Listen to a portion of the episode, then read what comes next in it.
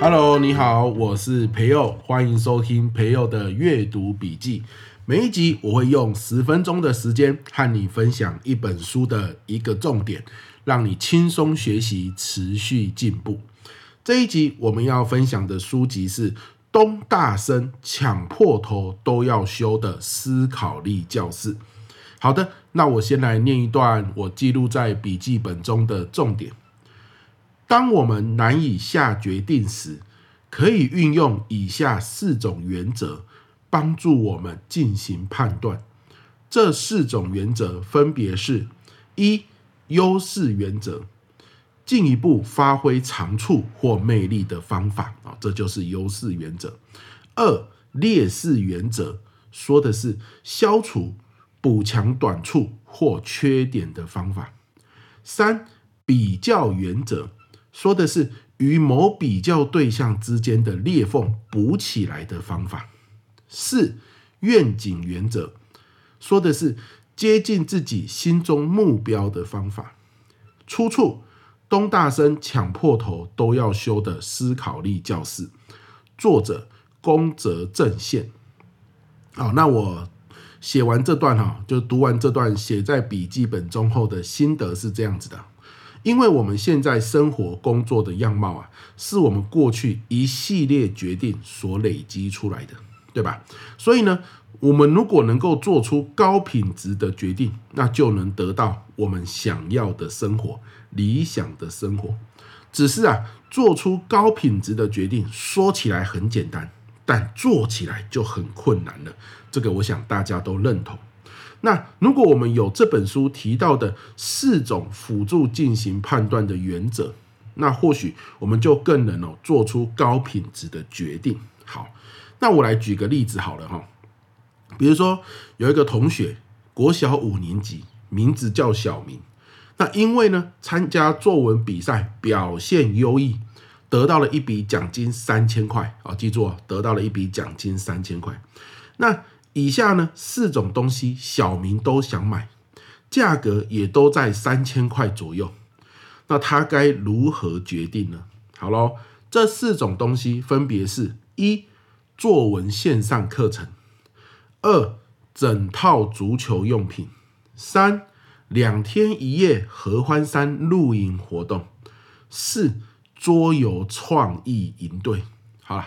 小明哦，一直很犹豫，他该选择哪一个？好，毕竟好不容易拿到一笔三千块的奖金嘛。那刚刚讲的四个选项都是他很想要购入的，很想要买的哈。好，怎么决定呢？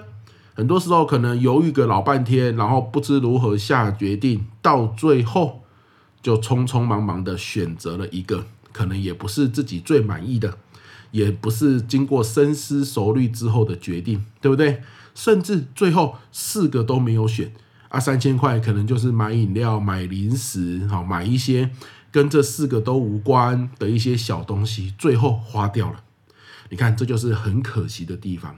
那如果我们依照优势原则来看，还记得优势原则是什么意思吗？我再念一次哦，进一步发挥长处或魅力的方法，对不对？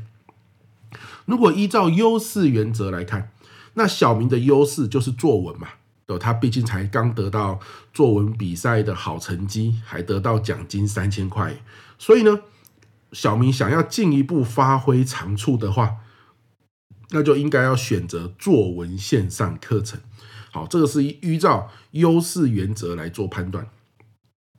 那如果是依照劣势原则呢？好，劣势原则就是补强自己的短处嘛。好，那小明的劣势呢，是体力和身体协调性，所以如果小明想要补强短处，就应该选择整套的足球用品。下课后呢，和同学们一起去踢足球，那这就是刚刚的第二个选项，对吧？好，如果是依照对比原则，那对比原则是什么？我再念一次哦，就是与某比较对象之间的裂缝补起来的方法。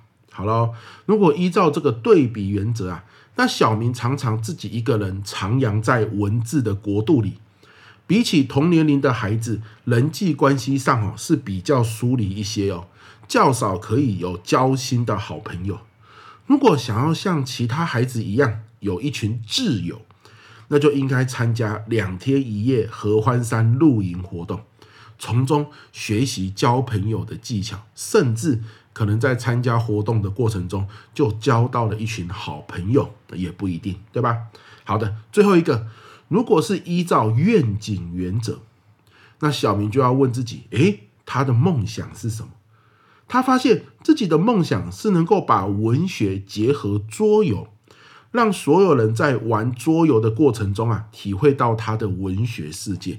哇，五年级的小明哦，真的是想法很成熟呢，哈，对不对？那如果他的愿景是这样，按照愿景原则，就应该要选择桌游创意营队。好了，有了这四个辅助判断的原则，小明会更明白每个选择背后的意义，因此啊，更容易做出当下最适合的决定。好，小明呢，因为刚在作文比赛得到好成绩哈，对把作文技巧磨练得更深刻，充满了热情，因此选择了参加作文线上课程这样的一个决定。那这是依照优势原则判断后做出的决定，不失为一个高品质的决定。